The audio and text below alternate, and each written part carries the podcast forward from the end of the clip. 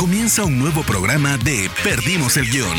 Un espacio donde hablamos sin pelos en la lengua con quienes hacen funcionar la industria del entretenimiento.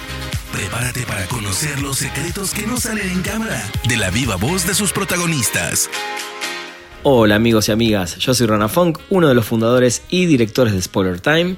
Me encuentran en redes sociales como arroba ranafunk con F-O-N-K al final. El día de hoy tengo una charla lindísima con Jimena de Anda, actriz de teatro, cine, televisión y también de doblaje, algo que estuvo haciendo muchísimo en estos últimos años. Muchos tips, historias realmente emotivas y una vibra increíble en esta charla que ya mismo espero que escuchen y disfruten. Esto es un nuevo episodio de Perdimos el Guión. Perdimos el Guión. Hola Jimena, ¿cómo estás? Súper contenta de estar contigo. Muchas gracias por la invitación. Por favor, también el, el gusto es mío y, y la felicidad también. Eh, así que nada, te, te- vamos a empezar así a hablar un poquito de, de tu vida y me gustaría que me cuentes, te voy a llevar un poquito atrás, eh, ¿con qué soñabas de pequeña? ¿Te gustaba ya actuar? ¿Imitabas actrices cuando veías la tele o en el cine? ¿Te gustaba ver y ser como, como, como ellas? No me lleves hasta allá, es un largo Ah, camino. Es un largo camino. Soñaba con muchas cosas. Soñaba sí con ser actriz, por supuesto, pero ese sueño creí que era el más complicado de hacer, entonces lo tenía un poco como, como sí, sí, claro, ¿no? Como, como el irreal. Y soñaba con tener un albergue de perros y soñaba con ser directora de una casa hogar. Esos eran Wow. mis sueños de pequeña. Un montón de cosas. ¿no? Pues nadie me dijo que había límite, así es que yo le soñé. Muy bien, está muy bien. ¿Y, y cómo, cómo era eh, ese entorno familiar en esos días? Eh, porque la realidad es que cuando hablo con, con actores, actrices, muchos eh, que vienen de familia, de- del, mundo del entretenimiento, de la actuación, o padres o, eh, que son directores de cine o mismo actores, de alguna manera no es que tienen el camino asegurado, pero tienen el camino... eh, como- Allanado. Ah, sí, o, o- o- o seguramente tus papás van a apoyarte un poco más en, en elegir este tipo de Sí. carrera a la larga. Pero ¿cómo era tu entorno familiar eh, en ese momento? Qué bonita pregunta, nadie me la había hecho. Fíjate que, em, pues mi papá es arquitecto, historiador de la arquitectura, Wow. Es- y mis papás están juntos. Y mi mamá em, ahora da clases de jazz, pero fue bailarina, era bailarina. Entonces yo creo que ella tuvo mucho que ver. Porque yo antes de dormir, pues sí me contaba de la Cenicienta, pero también me platicaba de cuando bailaba en New York City y también me platicaba cuando se iba de gira con sus amigos y cuando bailó en no sé dónde y que tenía que cambiarse rápido en los camerinos y, ¿sabes? Esas eran mis historias antes de dormir.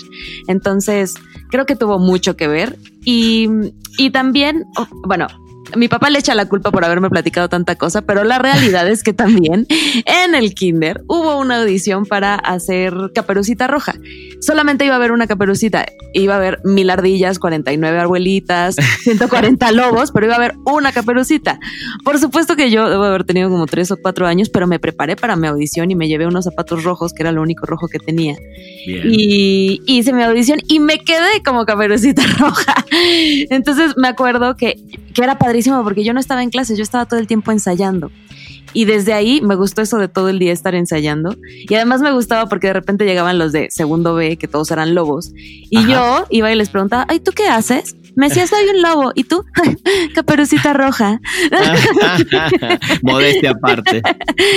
Y desde entonces me gustó. Y, y dice mi mamá que desde que me vio dijo, híjole, a mí se me hace que... Pero Sí. yo era la más feliz y me ves en las fotos y traigo mi capa y bueno, así no que en mí del orgullo de ser caperucita roja. Y sí, y después pues me invitaron a ser parte de una pastorela ya cuando tenía como nueve años. La verdad es que mi papá siempre estuvo Ah. como reticente a la idea.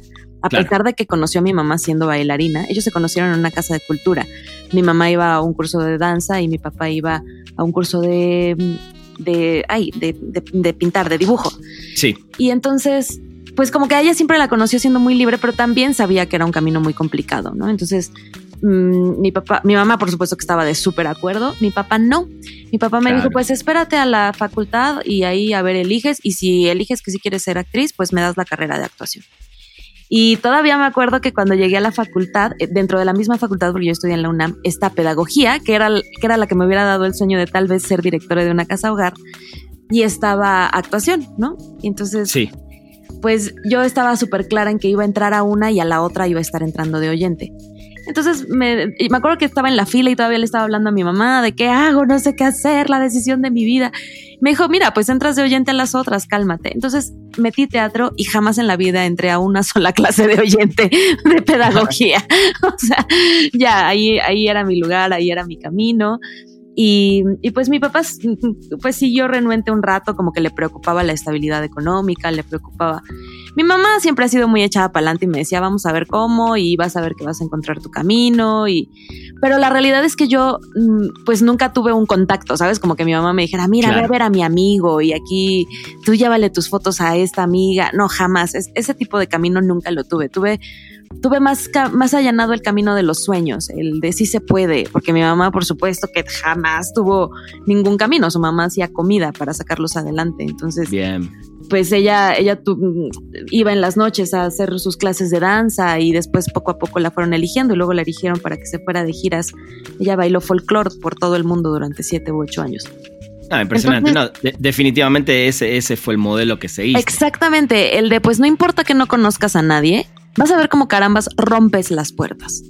Y, claro. y, creo que ese, sí, sí, ese fue el, el, Te digo que es una muy bonita pregunta porque nadie me la había hecho a reflexionar a este momento de mi vida, pero, pero creo que ese fue el camino, en efecto. Muy bien, muy bien. Eh, Jime, hiciste y haces mucho teatro, ¿no? Es, es, se puede decir que quizás es tu parte favorita de ser actriz y además dirigís, ¿no? Porque también sos directora. Ay, sí, pues, pues creo que, mira, es, es el primer amor. Y, y, entonces es, el, el, teatro tiene el mérito de ser el primer gran amor, ¿no? Y ese nunca cambia. Eh, y ya después también tiene el gran mérito de haberme abierto muchas otras puertas. Yo jamás me imaginé, nunca me imaginé estar haciendo doblaje, ¿no?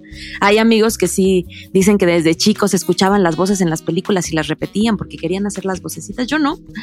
Eh, en realidad el teatro solito me ha ido abriendo otras puertas. Yo, yo me veía solamente haciendo eh, teatro súper intenso, universitario, de estos que te rasgas las ropas. Y sí, sí, lo hice durante un buen rato, pero después pues tuve que estudiar en la UNAM porque mi papá me dijo que quería, la, que quería una licenciatura y en ese entonces solamente la daba Bellas Artes y la UNAM. Y yo investigué y lo que me podía dar la UNAM, que Bellas Artes no, era una beca eh, que conseguí y que me dieron y me fui un año a estudiar a, a la Universidad de California en Santa Bárbara. Ajá. Otro mérito que platico que pues ni mi papá es millonario, ni nadie me dio sí. ningún contacto, ¿no? Y durante un año yo estuve en Santa Bárbara estudiando arte dramático y no sabes qué experiencia tan enriquecedora. Pude tener acceso a clases que pues en México no he encontrado y por supuesto el contacto con estudiantes internacionales con otras con otros enfoques y con otras visiones fue muy enriquecedor, ¿no? O sea, no solo en la parte eh, de actuación, sino también en mi vida, pues claro. una de mis mejores amigas vive en Barcelona, es psicóloga y somos, somos amigas desde hace, ya no sé hace cuánto pasó todo esto, pero, Ajá. pero es, es muy enriquecedor, ¿no? Y también salir y decir, pues voy a ver cómo le hago papás, ahorita vengo, yo tenía 22 años. Y, y sí, y me fui y, me, y, y, era una beca padrísima porque me daban, bueno, los, los eh, me dieron un apoyo para la renta, o sea, la renta, me daban, claro. por supuesto, toda la, la, colegiatura y gastos médicos. Y además me daban la facilidad de poder trabajar en el campus para poderme generar un dinerito. Entonces, ¿Y qué hacías yo, en ese trabajo? Mexicana, todo. Pues yo le entraba a todo, porque además a mis amigas, pues sus papás los apoyaban en yenes y en euros, y a mí mis papás me apoyaban en pesos. Así claro, es que tenía que trabajar un poco más. Primero empecé, uy, que, que hice de todo. Eh, me hice primero, estaba en un café, claro, y luego también estuve en una tienda, y luego me enteré que, que pagaban más en la cocina, y yo entroncísima le entré a la cocina, y ahí fue muy bonito porque me encontré a los migrantes que habían migrado hacía 30 o 40 años atrás, que ya eran legales, por supuesto, pero que habían nacido en México. Y entonces fue un encuentro hermoso de poder platicar cómo estaba el México que ellos habían dejado y, y de alguna manera era la mascotita consentida. Sí. Y, y, me daban, no sé, me daban pan para que me llevara a mi casa o me daban platillos especiales y me metía al refrigerador a comérmelos porque ahí no había cámaras. Este. Muy bien, muy bien. Y, y ahí, entonces, por ejemplo, mis amigos decían, este fin de semana nos vamos a Las Vegas y yo podía decir que sí, porque ya había trabajado para tener ese dinero. O nos claro. vamos a San Francisco, o nos vamos a, a Yosemite, o hacían, hacíamos muchos, muchos, o sea, solamente nuestros amigos o todo el grupo de internacionales nos íbamos y yo siempre tenía mi dinerito porque ya lo había trabajado lavando platos, haciendo sándwiches, y que sea. Muy ¿no? bien. No, este, además este aprovechaste justo. Entrón, o sea, sí, sí Y aprovechaste además para, para recorrer, viajar, o sea, Uh, hiciste sí. un viaje impresionante. Sí, sí, sí. Y desde ahí, ¿sabes? Desde ahí entró como el gran quiebre en mi vida de viajar es necesario. O sea, no, claro que se puede considerar un lujo, sí, pero también me parece enriquecedor para, Claro. o sea, no solamente las vacaciones, ¿sabes? No solamente el tenernos, el, el darnos el permiso de descansar de vez en cuando, sino el viaje que vas a otras culturas y que te detienes en, en- en su lugar santo para ver cómo, cómo se conectan con su espiritualidad y cómo, cuál es su historia y platicar con las personas, ¿no? Ya sea Dubái, Nueva York, Canadá, este, la India, Buen- a donde Buenos. Aires, Buenos sí, Aires. sí, Buenos Aires. me- no, en serio, Buenos Aires No, me obvio. fascina, me fascina y toda la, la historia que tienen con el teatro. Es que yo, o sea, Claro, yo, sí. yo- yo no me di abasto en Argentina cuando fue, o sea, fui yo, yo me acuerdo que quería ir a la ESMA, era uno de los lugares que sí. tenía que tocar sí o sí. Y además me dijeron, oye, pero es que la visita dura cuatro horas. Y yo, aunque durara ocho, nos sí, quedamos en la ESMA. A mí toda esa historia desde siempre me ha impresionado mucho y tenía que tocar los lugares de las abuelas. Ya no alcancé cual. a ir a la casa de los conejos porque ya el tiempo no lo premiaba, pero Para la próxima. Siempre, siempre además se dice próxima. que hay, hay que dejar algo para el próximo viaje. sí, sí, Y- sí, y un yo siempre, para el siguiente. Sí, yo siempre voy a decir que no, no hay mejor inversión que, que viajar, eh, definitivamente, por todo eso que, que dijiste. Eh, hablando de viajar, ¿cómo llegas al mundo del doblaje, Jimena? ¿Es, es algo que buscaste o, o llegó como de casualidad? Ese es otro viaje que me, que me abrió la puerta al teatro. Llegué al mundo del doblaje porque, eh, bueno, después de cuando regresé de Estados Unidos, ya tenía como la visión muchísimo más abierta y además en Estados Unidos me di cuenta que podía hacer buen dinero de lo que yo hacía, porque yo tenía una mentalidad de, pues bueno, soy actriz, pues voy a morir de hambre toda la vida. Y, y en Estados Unidos me di cuenta de que no, porque pude hacer un par de cositas, ¿no? Y legal, legalmente y recibí un buen dinero. Entonces regresé a México con la mentalidad de voy a hacer dinero de hacer actriz también. O sea, voy a vivir dignamente con esta profesión. Sí. Y fue cuando empecé a, hice un diplomado de comedia musical y empecé a hacer también otro tipo de teatro, no solamente el súper intenso, ¿no? Y, y, y ese, esa comedia musical me, me llevó también a, hacer comedia y me llevaron un poco a la televisión y a, a, producciones como más, pues, ¿cómo decirlo? Como más em, comerciales. Ok. Y, y- y en una de esas, unos amigos me dijeron, oye, tenemos ahí un- una empresita, ¿no quieres ir a hacer un casting? Y yo dije, ay, mis amigos, voy a ir a hacer un casting para la empresita de mis amigos, casi casi para levantarles el rating. Muy bien. Y cuando llegué resultó que es una empresa que en México es muy fuerte, que se llama Huevo Cartoon. Ajá, sí. Eh, y es... Es diferente, no es doblaje, es actuación de voz. La diferencia es que la actuación de voz puedes eh, proponer lo que tú quieras con el personaje, eh, durar el tiempo que tú quieras y sobre lo que tú grabas, el dibujante hace la caricatura. O sea, ya Oh. tienen una idea más o menos de, no, pues esta es una niña chiquita o esta es una, pero sobre lo que tú grabas dicen, ah, la niña chiquita debe de tener trencitas sí o sí. O, ¿sabes? Porque tú puedes ir, ir agregando lo que quieras al guion. En Es como doblaje, pro- el proceso contrario, digamos. Exactamente, en doblaje tienes que durar 27 segundos con 3 milímetros y una react de 2 segundos inspirada porque ya la hizo así el actor y no hay de que yo tengo ganas de que proponer, por supuesto que no es así, ¿no? Entonces, pues hice actuación de voz en Huevo Cartoon, me gustó muchísimo, es un reto súper diferente porque pues aunque sí tienes la corporalidad, en realidad no la tienes, ¿no? O sea, los, los dibujantes ven los videos tuyos cuando estás grabando para a lo mejor robarte, bueno, copiarte alguna expresión de la cara o tal, pero en realidad pues quien lo, o sea, solamente va tu voz y va la caricatura o lo que hayan creado. Y ahí yo me odiaba muchísimo porque solamente éramos tres personajes femeninos. Yo soy súper honesta. Eh. Éramos tres personajes femeninos y dos se los había quedado otra chica. Yo me quedé con uno. Y entonces yo decía, maldito, se quedó con los otros dos. Y ella decía, maldito, porque yo me había quedado con una. Pero en la fiesta de inauguración de una de las series en las que nos habíamos quedado, ella llevó a su hijo y, y ya ahí yo doblé muchísimo las manos, empecé a platicar con el niño y tal. Y ella y yo nos hicimos grandes amigas, ahora somos muy buenas amigas. Ella es una directora, actriz de doblaje reconocida en toda Latinoamérica, se llama Betsa Bejara, ha hecho Ok. cosas muy importantes.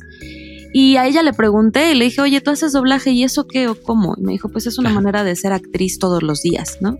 Y no Bien. ser actriz eh, pues solamente cuando hay proyecto y solamente, Claro. ¿no? Estarte tronando los dedos y Mira, yo, yo, yo siempre he pensado que podría trabajar en Wall Street de lo bien que sé administrar el dinero, ¿no? Porque Muy bien. lo sé estirar y sé cuándo inverti- invertirlo y sé, pero, mm, pero la verdad es que doblaje también es una de las cosas que le, que le agradezco. Soy una actriz que puedo decir, tengo trabajo todos los días y no estoy esperando a, híjole, me quedé en la película, híjole, sí la serie, pero la retrasaron, híjole, incluso ahora en la pandemia tuvimos la gran bendición de poder armar eh, una cabina en nuestras casas. Yo la fui a armar a Claro. la oficina de mi papá. Sí tuvo que ser una cabina profesional, por supuesto que hubo una inversión en cuanto Claro. a micrófono, acústica, etcétera, pero pudimos seguir trabajando. Claro, Pero ¿no? Y, y otros amigos que no pudieron hacerlo, ¿no? Totalmente, y además creo que eh, esa cabina que ya armaste, te puedo asegurar que aunque pase la pandemia y todo, le vas a dar un, Sí, un sí, trabajo sí. impresionante, o sea, porque además muchísimas eh, empresas quizás también de otros lugares que no te permiten un viaje o lo que sea, creo que te pueden servir para, para trabajos a futuro, Sí, ¿no? Y, para tus propias cosas, ¿no? Que me imagino, al ratito vamos a hablar de algo que, que abriste hace muy poquito, pero justo te, te quería preguntar de eso, eh, que ya hace más o menos tres años, ¿no? Que venís trabajando muy fuerte en el tema de doblaje. eh, y, y digo, la pandemia es algo de ahora, de este año, pero ¿crees que, que la llegada también fuerte de los servicios de streaming en estos últimos años y tanta cantidad, porque la verdad que ya, ya nos está desbordando la cantidad de contenidos, también le eh, favoreció al, al trabajo de los doblajistas?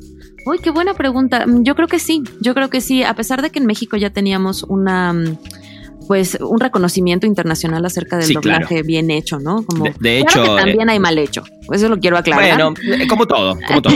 Porque también hay muchas personas que dicen, a mí no me gusta el doblaje. No, no te gusta el doblaje mal hecho. A nadie le gusta Claro. el doblaje mal hecho. Un doblaje bien hecho ni lo sientes. Ni siquiera te la- detienes a ver. Yo te voy a hablar de mi, mi experiencia propia. O sea, yo estoy hace 10 años en, en Ciudad de México, pero viví toda mi vida, viví 34 años de mi vida en Buenos Aires y, y mi niñez era escuchar los doblajes neutros hechos en México en, de, de la película Volver al Futuro, Star Acabas Wars. de o sea, hacer la gran referencia. Por supuesto, Claro. cuando somos niños, no escuchas, no escuchas las, las caricaturas en turco o en inglés, o no, Hace- las escuchas con un buen doblaje y no te detienes a ver, oh, Pedro Picapiedra, a mí me parece que ese no era su idioma, ¿no? Exacto, no, exacto. no, no, te andas cantando todo el tiempo las cancioncitas y juegas a que eres ellos, porque era un- es un doblaje bien hecho, que no te incomoda y que no te molesta. Ese es el chiste del, del, del buen doblaje. También, por eso la verdad es que sí, yo estaba muy renuente a invertir en la, en la cabina, porque yo decía, ¿qué, qué tal que esto termina en dos meses y ni siquiera le desquito al micrófono, ¿no? Pero, pero a mí me parece que, que es una buena inversión el, el doblaje, el, como bien dices, todo esto que, pues que se ha dado, que, que ha reventado, ¿no? Netflix, Amazon, todas estas que ahora tienen cualquier, o sea, que empezaron solamente como, eh, como plataformas y que ahora también están generando su propio contenido y además un Claro. contenido muy bueno y muy diferente, ¿no? Totalmente. Yo doblo muchas cosas que se van, que me da mucha pena que no se ven en México, porque aquí hay un gran monopolio, pero Ajá. grabo, no sé, cosas que vienen de...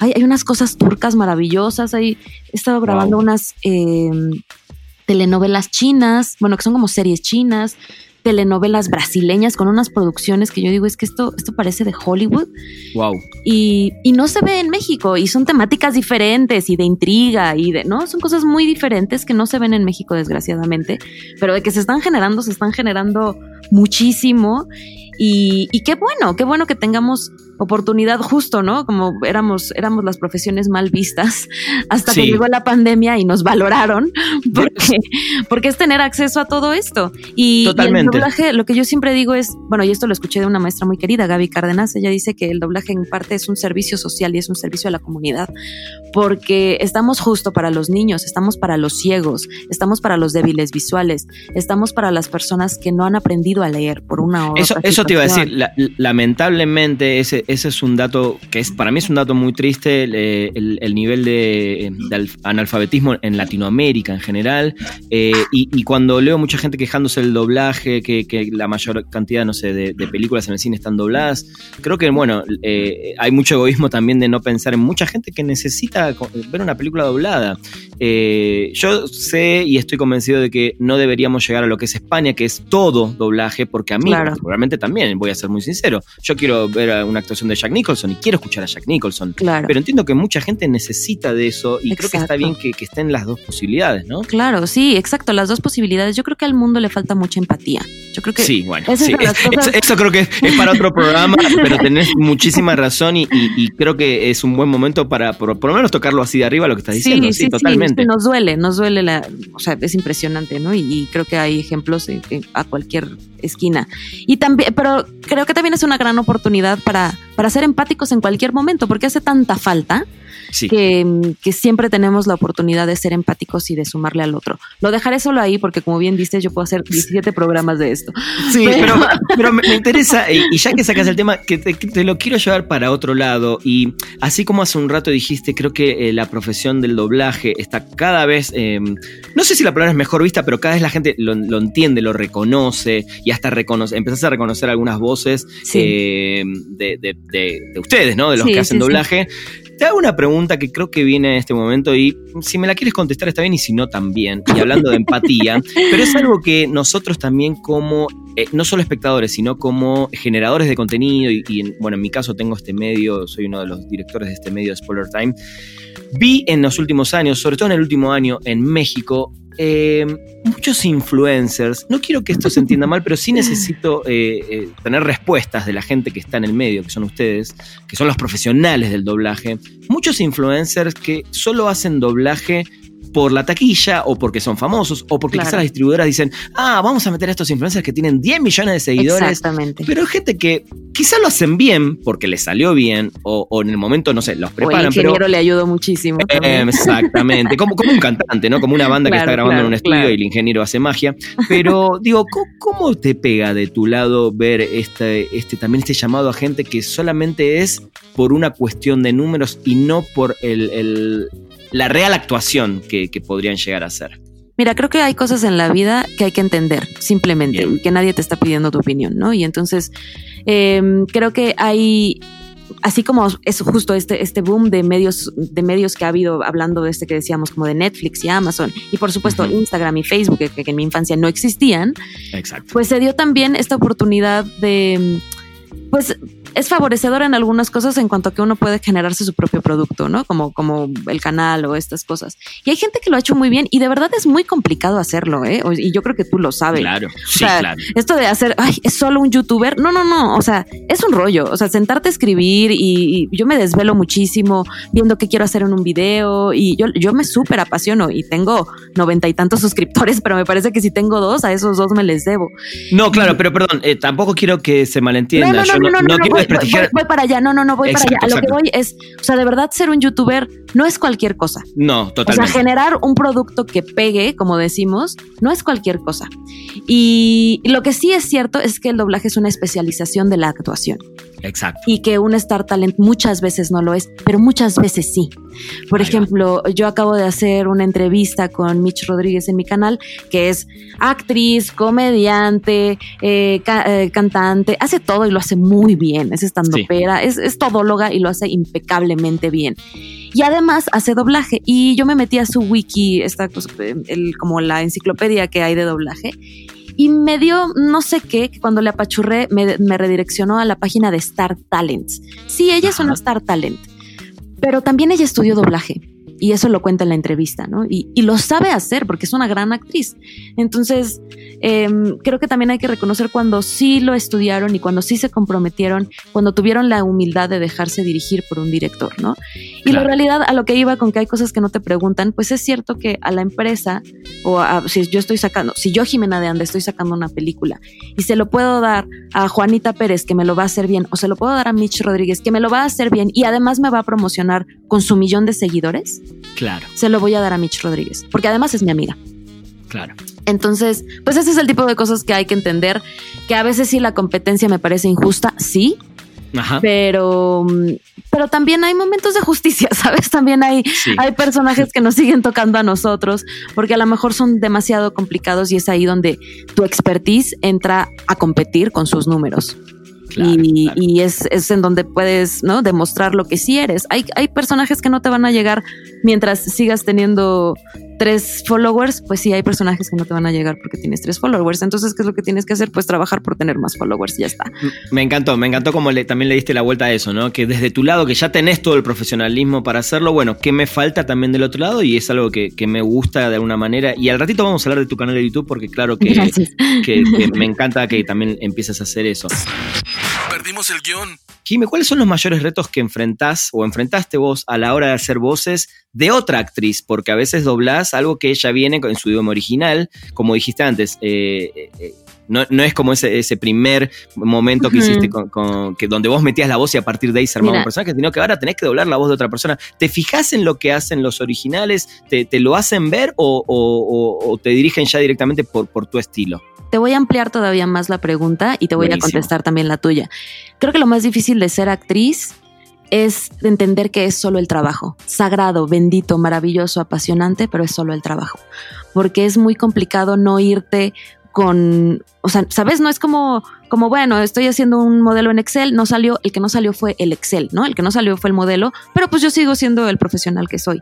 Aquí se vincula muchísimo la autoestima con tengo trabajo, no tengo trabajo, le fue bien al proyecto, no le fue bien al proyecto. Eso es muy complicado como artista. Eh, pues acaba de suceder este caso que se hizo muy famoso del chico que decidió quitarse la vida, ¿no? Y hubo una carta de Acela Robinson, que es una gran actriz espectacular con una gran trayectoria, en la que dice que que es ser muy complicado ser artista, porque todo el tiempo estamos en la tablita, todo el tiempo estamos en la tablita de te quedaste, no, estás muy flaca, estás muy gordo, eres muy buen actor, eh, no tienes eres demasiado famoso, ya eres una cara muy famosa, muy conocida, no, estamos buscando, ¿sabes? híjole, son tantos criterios y todo el tiempo estás recibiendo tantas negativas, tantas. o sea, yo audio de felicidad cuando me quedo, o sea, cuando me dan una prueba todavía después de eso me la tengo que quedar. Pero ya llegar a la terna en la que te dan la prueba, híjole, de verdad la primera vez que me dieron una prueba, yo dije, ya entendí a los que dan las gracias por ser parte de la terna en el Oscar, ¿no? Totalmente. Ya, eres parte, ya por lo menos te voltearon a ver para hacerte la prueba, bendito Dios. Entonces, eso es muy complicado. Y entonces, claro, a la hora de, de estar doblando, pues es muy lo disfrutas, por supuesto. Por eso elegimos hacer esto. Creo que nadie lo eligió porque, bueno, tu papá te obligó a ser actor. Pero ah, también tienes la presión de estar demostrando todo el tiempo por qué estás ahí. Porque, como bien dices, ahora ya hay cada vez más un reconocimiento a los actores de doblaje que quieren a los Star Talents de doblaje, ¿no? Entonces tienes que estar demostrando por qué te lo dieron a ti.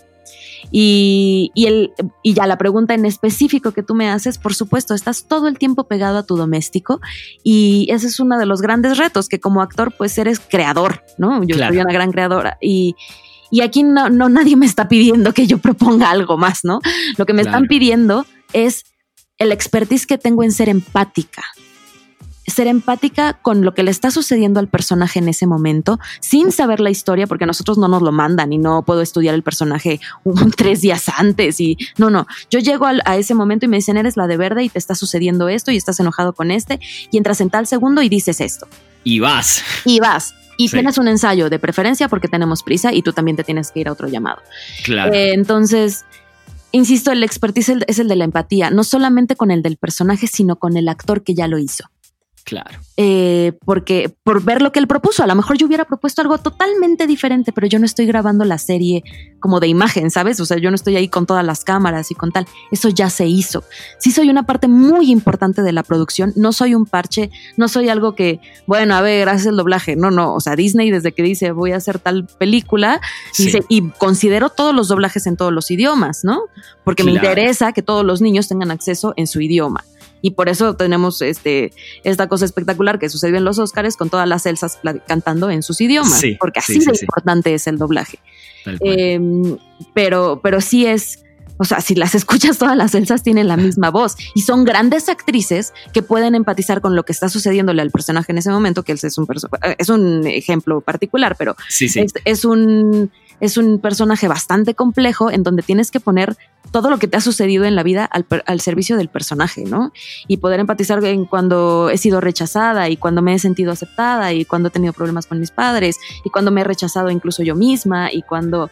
Entonces es poner todo eso al servicio, sí, pero ya tienes, o sea, tienes una gran capacidad de exploración, pero hay límites. Y esos límites son que cuando alguien vea el producto terminado, tiene que decir, qué caray, Jack Nicholson estaba hablando en español. Se la Tal cual. Me, encanta ese, último ejemplo que pusiste, me, encantó, está perfecto. Eh, sé que ahora nombraste Disney, bueno, hay un personaje en estos días de lo cual creo que no podemos hablar todavía, pero espero poder entrevistarte por eso en un tiempo. Yo seré muy feliz, ¿eh? muy feliz, muy feliz. Y, ya, ya, lo vamos a hablar, pero bueno, hablando de personajes, contame cuál hasta ahora es yo sé que es difícil, pero tenés que elegir uno. ¿Cuál fue el personaje favorito que más y además que más disfrutaste eh, doblar? No, pues no se puede porque es este. Bueno, ok. uno anterior. te voy a decir, te voy a decir. Yo creo que mi gran favorito fue uno que me regaló la gran Betsabe Jara justo cuando estaba empezando y yo no estaba lista para ese personaje, pero me lo regaló porque mi abuela estaba, estaba trascendiendo de este plano y me regaló a un hada que salió en Las Chicas Superpoderosas y es el hada de la esperanza. Y tenía, mm, mm. era muy chistosa, pero, y era muy difícil de, doblar, pero, este, eh, tenía, tenía un mensaje de que estamos conectados y que ella solamente iba a salir un capítulo, pero la esperanza iba a quedarse ahí para siempre.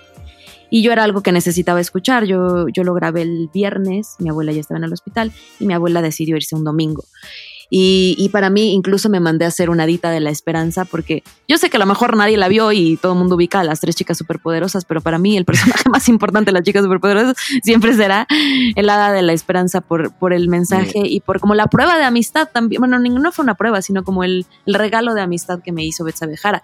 Y además, esa, por algo, Betsa no pudo cubrir esa dirección y me la cubrió Pepe Toño Macías que es un titán del doblaje, ¿no? Sí. Y entonces yo, empezando en doblaje, con estas ganas de llorar infinitas y además, pues fue la primera vez que tuve la oportunidad de que escuchara mi trabajo Pepe Toño, ¿no?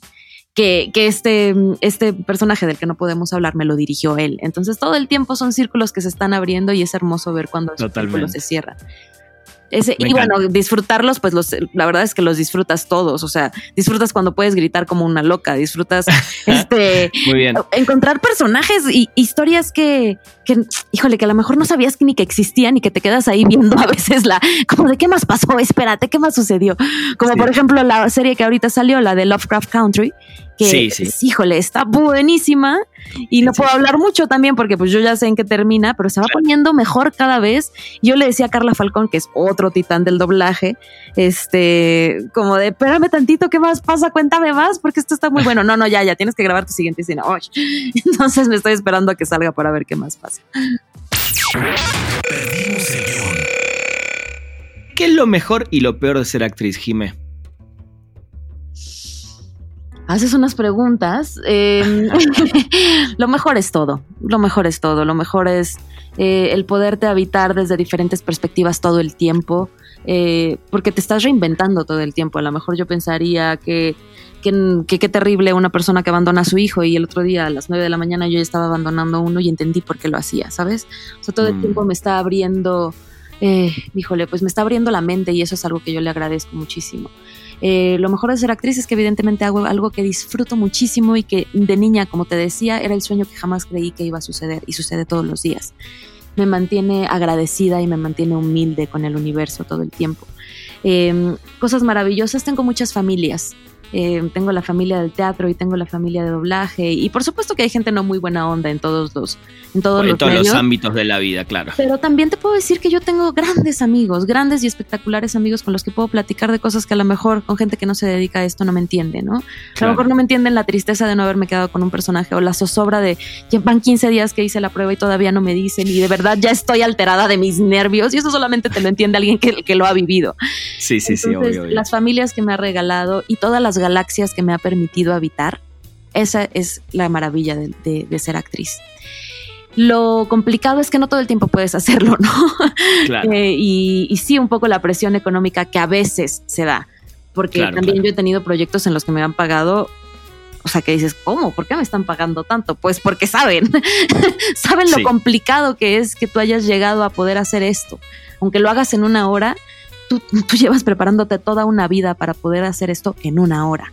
Totalmente. Em, y que te lo valoren y que te lo congratulen y que te lo paguen es, pues son satisfacciones, ¿no? Pero sí, a lo mejor lo complicado, como te comentaba eh, hace rato, es pues no irte con que, híjole, al proyecto no le está yendo tan bien y entonces va mi, mi trabajo ahí y entonces ya va toda mi, ¿sabes? Mi vivencia y todo el amor que le puse al proyecto. Entonces, el poder estar separando todo eso y el poder ser también un, saber discernir cómo gastarte tus centavos eh, y cómo invertir o no en una cabina y si es un buen momento para viajar o no. Y estas cosas lo, lo hacen complicado, pero te puedo decir que lo vale. O sea, todos mis alumnos que tengo en doblaje, digo, en, en actuación, siempre les digo, lo vale. Si ustedes se quieren dedicar a esto, van a tener que insistir mucho, van a tener que ser muy inteligentes en saber en dónde van a insistir, pero lo vale, por supuesto que lo vale. No tengo dudas. Jime, eh, bueno, hace poquito, lo hablamos un ratito, pero, pero ahora nos vamos a extender. Abriste tu propio canal de YouTube. Eh, contame un poco cómo fue esta inquietud, por qué recién ahora, eh, y si qué tipo de contenidos también a vos te gusta consumir en YouTube. Porque bueno, me imagino que también si abriste tu canal es porque empezaste a ver otras cosas y te dieron ganas, porque además en tu canal pude ver, así como nombraste hace un rato esta entrevista a Mitch, también vi un video donde estás cocinando y estás contando qué estás cocinando y cómo. Contame un poquito más de, de este proyecto nuevo. Ay, pues salió por la pandemia, porque yo extrañaba mucho estar enfrente de una cámara y yo soy muy así. Mira, si lo extrañas, invéntatelo. Estás en la sala de tu casa, pues ponte tu celular, cómprate tu arito de luz y, y comparte, ¿sabes? Eso, eso era un, un principio de inquietud. La otra es que tengo otra calle- carrera que es Ayurveda. Y Ah, muy bien, no sabía eso. eh, Sí, sí, eh, y bueno, Ayurveda es esta como medicina de la India que funciona hace 5000 años. Sí es medicina, pero también es una manera de vivir y de ver la vida, que a mí me ha cambiado para bien. Y, bueno, eh, en la pandemia me puse a estudiar lengua de señas mexicana y a ellos, pues sabemos, ¿no? Ha sido un reto mental para todos, económico y mental, esto de estar encerrados Uf, la mayor sí. parte del tiempo. Y con ellos empecé a hacer también como, híjole, parecía como terapia grupal, entre que los compartía Ayurveda y entre que, que veíamos cómo ir entrenando a la mente para salir mejor librados de toda esta situación. Y ellos insistieron mucho en compártelo, compártelo. Y eso cayó sobre una cama de, de mucha gente diciendo como, comparte tu manera de ver la vida, funciona, ¿no? Ojalá yo pudiera verte como con buena vibra, en, en- que yo te pudiera encontrar en, en, en algún lado, apachurrarle y encontrarte como con buena vibra. Y entonces dije, eso voy a hacer, voy a hacer un lugar en el que si le apachurras vas a encontrar buena vibra. Esa es como la primicia, ¿no? ¿Y de qué voy a hablar? Pues voy a hablar de las cosas que yo no he encontrado. Eh, yo lo primero, cuando empezó la pandemia, dije, bendito sea Dios, porque voy a poder hacer un programa, un proyecto que tengo desde hace mucho, que era hacer una investigación acerca de la Segunda Guerra Mundial, que apunté en una libretita y la guardé, ¿no? O sea, era para mí. Y esta investigación es, eh, bueno, a mí desde chica me apasiona Ana Frank, pero particularmente la persona que les llevó de comer durante dos años es Miep Yes, y es un personaje bastante desdibujado. Eh, les llevó de comer a ocho personas durante dos años y además albergó a una novena en su casa. Wow. Empatía, ¿sabes? Un ejemplo Sí. de empatía en el mundo de Sí. la Porque además ella tenía solamente un marido y un hijo, y cuando se vino todo esto dijo, podemos con nueve más. Wow. Y pudo.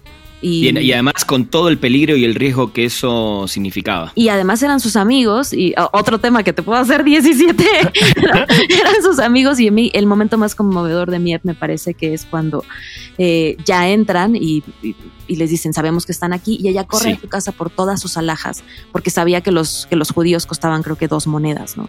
Wow. Y ella dice, te doy todo lo que tengo, pero déjame a mis amigos, ¿no? Sí. y, y evidentemente le escupen en la cara y no, no, Sí, no lo aceptan y solamente se logra salvar uno, que es el papá de Ana. Pero, mm, eh, eh, pero ese tipo de cosas, pues yo no las, o sea, sí, claro, en la Pachurras de YouTube ya hay mil millones de entrevistas a Miep y a sobrevivientes de holocausto y tal, pero yo decía, alguien que me lo platique fresco, ¿no? Alguien que me lo cuente así como Totalmente. con emojis y que con cositas Sí. como más accesibles, eso no lo encontré. Y, y ahí empezó mi inquietud de decir, ¿y si yo comparto todo este bagaje de viajes y de... Yo soy empatía, hace ocho años que no como animales, entonces, Bien. eh, pues muchas veces creemos que, que, que el- que somos unos conejos y que comemos lechuga mañana, tarde y noche, y no es así, comemos bastante rico. Y Sí. tenemos eh, pues una visión también bastante más em, como precisa acerca de lo que me estoy metiendo a la boca, ¿no? Y, y eso tiene que ver con nutrición y tiene que ver evidentemente con bienestar. Entonces dije, bueno, pues y si lo hago chistoso, ¿no? Y no sé si viste el video, pero lo, lo hago con mi perra, que es Goya, y, y en realidad es Goya la que me va guiando acerca de qué es lo que tengo que hacer. Y Goya es una perra rescatada, y también está el video de cómo la rescaté. Son cinco diferentes eh, un, un, amigo que hace contenido me dijo, tienes que ser muchísimo más específica, no te puedes ir con cinco cosas. Y al final dije, es mi canal, es mi pastorela. Y si yo quiero que el burro, ¿sabes? Platique, el burro va a platicar. Entonces, de, o sea, el enfoque es que haya buena vibra siempre. Y, y, por eso también puse como una, unas imágenes para que uno pueda decidir como, bueno, a mí de lo que me gusta Jimena son sus canales de viajes, ¿no? Sus, sus videos de viajes y porque yo, insisto, no soy millonaria, soy actriz en México, pero, pero he viajado todo lo que he podido. E incluso esta semana sale uno que me fui a ver osos polares porque me lo gané en Facebook. Qué cool. Pero porque le eché para adelante, ¿sabes? O sea, lo vi y dije, echaba para adelante, va. Y, y, fui a ver osos polares y esta semana sale ese, ese, ese video. O, me fui a Dubai porque, y, ese, ese video ya está, ¿no? Porque, porque me dijeron, por 5 mil pesos más quiero pasar unas noches en Dubai, ¿cómo no? Aumenteme papas y refresco. Claro. ese es el de, el, de, el de viajes. También está la sección de, de animales, que pues ahora que estoy en la pandemia, pues solamente puedo platicar las historias de los rescates que tengo aquí. Yo he rescatado, bueno, he recogido de la calle más de 100 animales, ¿no? Y, y, puedo compartir mucho acerca de eso y de hecho uno de los que estoy grabando ahora es qué hacer cuando te encuentras un perro en la calle, no precisamente te lo tienes que llevar a tu casa, hay muchas acciones con las que le puedes sumar a ese animal. Muy bien. Y bueno, está, y claro, cuando se termine la pandemia quiero ir a los albergues que yo admiro mucho y darlos a conocer a estas personas que dejan su vida por ayudar a, a, otros seres, ¿no? Está viajes, está animales, está echando chisme con, porque me parece que conozco una cantidad de gente admirable, hermosa, impresionante, ¿sabes? Y de todo lo que quieras, o sea, desde Mitch, que es actriz, desde mi mamá que... Eh, a mi mamá la voy a entrevistar por dos cosas, porque sobrevivió al movimiento del 68, Bien. Eh, que fue el de la represión en México, a los estudiantes, y porque sobrevivió un derrame cerebral hace seis años. Eh, y entonces son cosas que creo que pueden sumar muchísimo, ¿no? O sea, yo cuando dije, ¿y cómo es la vida después de un derrame cerebral? No encontré nada en internet. No, mm. me encanta. Está, está buenísimo, además de esa visión tan fresca como la, que manejas vos. Entonces, están, muchas, muchas gracias. Está, bueno, el Echando Chisme Con, que son las personas que a mí me parecen apasionantes de todos los rubros, ¿no? También voy a entrevistar a gente, pues, de doblaje, por supuesto, etcétera. Claro. Está también, pues, bueno, la de la cocina, que, que traté de hacerla todavía más amena con Goya y explicando, porque incluso ahora con lo del coronavirus, creo que ha habido una gran puerta a que la gente se haga consciente de, uy, esto pasó porque se comieron un vampirito, un, murciélago, ¿no? Entonces, este, qué caray, ¿qué nos estamos poniendo en la boca? Y esa reflexión me parece una de, los, de las grandes invitaciones que tiene toda esta pandemia, porque yo no creo, quiero pensar que todo esto no se va a ir a la basura. Quiero pensar que toda la gente que ha fallecido va a ser... Em, y quiero tener mucho cuidado con lo que estoy diciendo. Eh, mi papá, siendo historiador, dice que, que en todas las revoluciones hay que ofrendar sangre para que haya un cambio. Te entiendo perfectamente, sí. Y quiero creer que, que se ha ofrendado y que de verdad va a haber un cambio y que de verdad va a haber una revolución como planeta, porque como, como humanidad, porque como lo estábamos haciendo es insostenible y nos lo están gritando y nos están mandando a nuestras casas a que reflexionemos y a que pensemos. No solamente a que nos echamos al sillón a ver Netflix y hacer investigaciones acerca de la Segunda Guerra Mundial, sino es, es, es que, eh, como aprender qué es lo que estamos haciendo, investigar qué es lo que estamos haciendo y qué es lo que puedo modificar desde mi casa. Porque no se trata de que las grandes empresas modifiquen sus actos. Sí, pero también yo. Pues entonces dejo de pagarle a esas grandes empresas y dejo de ser cómplice de eso, ¿sabes? Otro canal, otro, digo, otro. Mira, te, iba a decir lo mismo. Eh, esto, esto, trae charla y digo, me encanta que la metamos ahora de esta manera, pero sí, es, es tan importante, tan fuerte, pero. Y yo, la verdad que soy, en líneas generales, siempre fui una persona muy optimista, pero la verdad que el, pesimismo que tengo últimamente con, con las reacciones del ser humano y viendo ahora justamente esto que estás diciendo, donde nos tiene que haber para mí este es un gran año de aprendizaje, pero mucha gente no, lo está entendiendo de esa manera y al contrario. Entonces siento que estamos, para mí involucionamos, eh, creo que en lo único que realmente el ser humano evoluciona es en la tecnología, e, en, ese tipo de materias, pero en otras involucionamos tanto año a año que sí me preocupa muchísimo eh, y veo cómo está actuando hoy el ser humano en esta pandemia. No, en general, eh, obviamente no, todos somos eso, pero sí veo un general de, de un comportamiento nefasto que, realmente me, hace ser muy negativo con respecto al futuro de la humanidad. Pero bueno, eso creo que lo, deberíamos dejar para otro programa. Yo, de, yo te quiero decir rapidísimamente, como sí. Eh, hay que entrenar a la mente, porque a mí me sucede mucho lo que a ti te está sucediendo.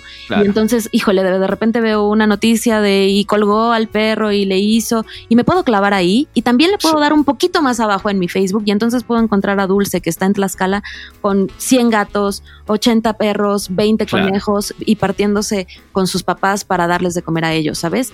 Entonces, creo que además sí estamos evolucionando en ese sentido, no, y, no es hacerle un comercial al veganismo, sino a la empatía.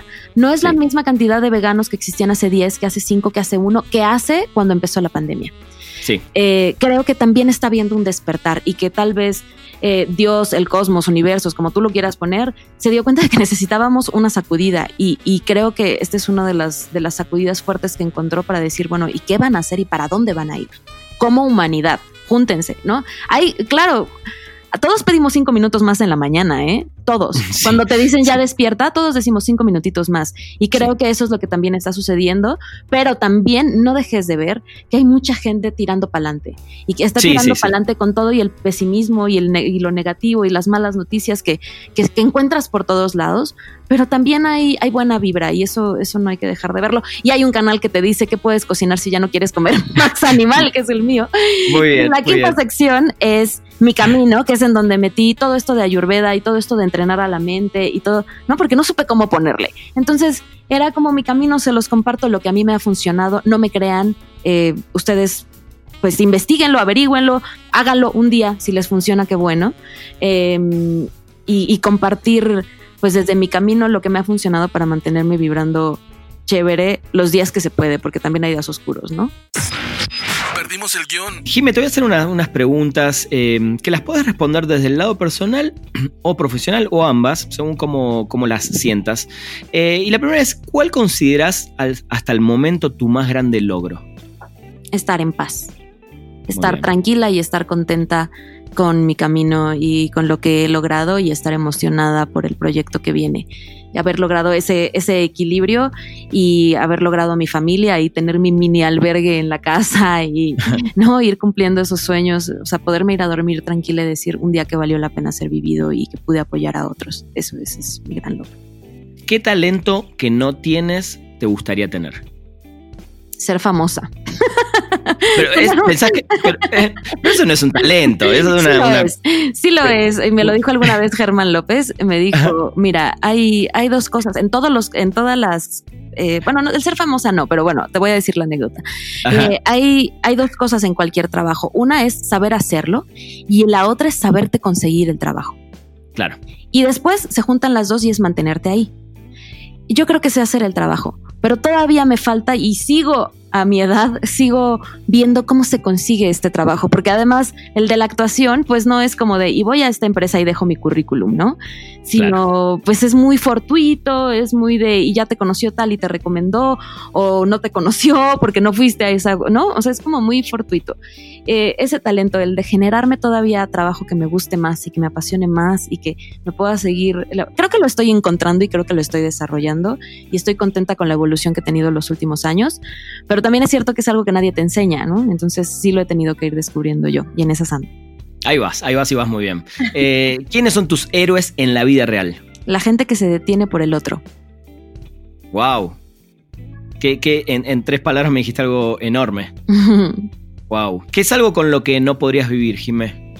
¿Con lo que no podría vivir? Sí. Con un mundo en el que solamente existiera la falta de empatía y que fuera la única loca que no hubiera los otros locos deteniéndose por el otro. eso con eso no podría vivir. Está muy bien. ¿Te, eh, criticarías algo a vos misma? Sí, que no me duermo temprano. ¿Te gustaría descansar un poquito más? Pues me gustaría meterme en regla con mis horarios, porque a las 10 de la noche es cuando empieza a desintoxicar el hígado, solamente si estamos dormidos. Pero yo con el canal me pongo a escribir y adiós desintoxicación de hígado. Sí, está bien. Eh, si pudieses cambiar algo en tu carrera, ¿qué sería? Pues que, o sea, en el pasado nada, nada, porque incluso los momentos terribles y de mucha confusión, de mucha frustración, son los que me, me han me han hecho saborear los que están aquí, ¿sabes? O sea, cuando yo estaba en una de las obras, la Asociación Nacional de Actores es, una, es un sindicato importante en México porque es el que nos puede dar eh, servicio médico y cosas a lo mejor a que, los artistas pues no, no podemos acceder fácilmente. Y hubo un comentario, una tarugada, pero estábamos de gira y entonces eh, una actriz dijo, sí, bueno, porque estaban hablando de un mal actor y estaba, bueno, que les parecía mal actor y dijo, es que, bueno, ya sabes, hay buenos actores, hay malos actores y claro, hay actores no anda. En ese momento yo no tenía anda me caló tan profundamente porque yo dije, es que yo soy buena actriz. Pues sí, pero, pero te falta, mamacita, ¿no? Y entonces, no lo dijo por mí, por supuesto, lo dijo, o sea, yo lo escuché de refilón, pero fue cuando dije, ok, esto también tendría que suceder, yo también tendría que tener derecho a, un, a todo, todas las prestaciones que da el sindicato. Y, cuando firmé por fin mi incorporación al sindicato fue un gran logro. Y cuando fui, el, ¿no? y ahora ya soy activa, que es como el, el antes, de, antes de honorario de que ya llevas 25 años trabajando, es que eres activo. Y, y sí, como que estos golpecitos, a lo mejor que algunos mayores que otros, son los que me hicieron quien soy hoy. ¿Qué me gustaría cambiar más adelante? Sí que se abrieran diferentes puertas. ¿Me veo haciendo lo que hago? Por supuesto que sí, toda la vida. Pero también me gustaría poder hacer otras cosas. Y eso, espero que suceda. Seguramente, ahí lo, estás buscando. Eh, para terminar, Jimé, hay una pregunta que le hago a todos. Sé que es muy, muy difícil, sobre todo para los que amamos tanto el cine y, esto, y las series y todo. Pero a todos les pregunto dos películas y dos series que todo el mundo debería ver. Yo creo que todo el mundo debería de viajar. creo que todo el mundo debería de inventarse su propio viaje, en principio. Pero sé que esa no fue la pregunta. Mm, dos series y dos películas. Yo creo que la respuesta sería, em, pues, que cada quien busque la que le mueva. que cada quien busque la que le motive, ¿sabes? O sea, yo, yo hay grandes obras que yo, o sea, grandes cosas sublimes que yo no puedo ver. Yo no puedo ver El silencio de los inocentes. Em, es una de mis películas favoritas. Y no la puedo ver. O sea, puedo ver cachitos y me altera muchísimo. Te afecta. creo que es por esta eh, cosa desarrollada de ser súper empático con lo que está sucediendo. Hay películas y series que yo no puedo ver. Incluso cuando me ha tocado doblarlas de terror, es como, pero avísenme cuando venga el malo porque, porque yo brinco. De verdad, alguna vez tiré incluso todo del brinco que pegué. Eh, váyanme avisando porque, porque me pega muchísimo. Eh, pero a ver, dos series y dos películas. Es que insisto, creo que no, te puedo dar las mías. A mí, no, o sea, a mí me han, me han cambiado algunas, pero creo que hago el paralelismo con lo de los viajes, que me digas cuál es el mejor lugar al que todos tenemos que ir, pues el que te haga mucha ilusión. Ok. Eh, a mí, yo creo que todos deberíamos en algún momento visitar la India porque, porque te abre el cerebro cañón y, yo me acuerdo que cuando yo llegué decía, pobrecito, se la pasan súper mal. Y después de unos días dije, no, no se la están pasando mal. Tú crees que se la están pasando mal porque no tienen lo que tú crees que todo el mundo debería de tener. Claro. Pero entonces, por ejemplo, yo cuando vi Unorthodox, eh, sí. ¿no? Me abrió mucho mucho la mente también, pero a lo mejor a alguien le puede parecer súper aburrida, ¿no? Entonces, pues sí, creo que no es la respuesta que tú esperabas, pero creo que, o sea, lo que sí tenemos que hacer es estarnos cultivando todo el tiempo y estar buscando cosas que nos reten y que nos inspiren y que, y que nos modifiquen como personas de preferencia para mejor. No, está buenísima. Eh, me encanta la respuesta. Así que, y además es, justamente diferente a, todo lo que me respondieron, porque siempre me dan dos y dos. Pero no, pero me encanta porque además eh, entiendo de dónde viene, después, sobre todo de esta charla que, tuvimos, y, está buenísimo también una respuesta para ese lado, ¿no? Espero que sí. Dime, eh, qué, gusto, la verdad, escucharte eh, ya fuera, digamos, de cualquier personaje que podemos estar escuchándote en estos días. Eh, y la verdad que es un placer haberte tenido acá en Perdimos el Guión. Me encantó, me encantó, fue una gran entrevista, cosas que, hombre, me hubieran preparado para esto. como, oh, otra vuelta en U, otra vuelta en U. Muchísimas gracias, muchísimas gracias. Y, me, lo llevo de tarea, ¿eh? Si es que volvemos a tener otra, si te voy a decir, ya me estuve pensando y a lo mejor la película que todos deberíamos ver, ¿eh? está muy bien. Lo sigo meditando, o sea, sí, claro, a mí las de la Segunda Guerra Mundial me pegan muchísimo y además me parecía, cuando empezó la, la toda la pandemia, yo a todo el mundo le decía, es que piensa en Ana Frank y ve Jojo Rabbit y ve, no, ve todas estas películas en las que están de verdad confinados, de verdad que no pueden ver el sol, de verdad que no pueden hablar fuerte, de verdad, para que podamos valorar, valorar nuestro confinamiento, ¿no? Y por ejemplo, mi mamá me decía, pues sí, pero pues no me tocó eso, ¿a mí qué? Y yo decía, pues sí, claro, ¿no? Hay que buscar la película que te toque la fibra. Y espero que esta sea una entrevista que le toque la fibra a alguien y, y, que por lo menos lo haga pasar un buen momento como el que yo he pasado contigo. Te lo agradezco muchísimo. No, no tengo dudas y mil gracias, la verdad que estuvo increíble. Jimé, te mando un abrazo enorme. Que estés muy bien. Aquí me quedo por lo que me dijiste. Sí, gracias a todos chicos. Nos encontramos la próxima semana en otro episodio de Perdimos el Guión. Llegamos al final de Perdimos el Guión. Gracias por acompañarnos y no te pierdas un nuevo programa cada martes, donde hablaremos sin pelos en la lengua con quienes hacen funcionar la industria del entretenimiento. Perdimos el Guión.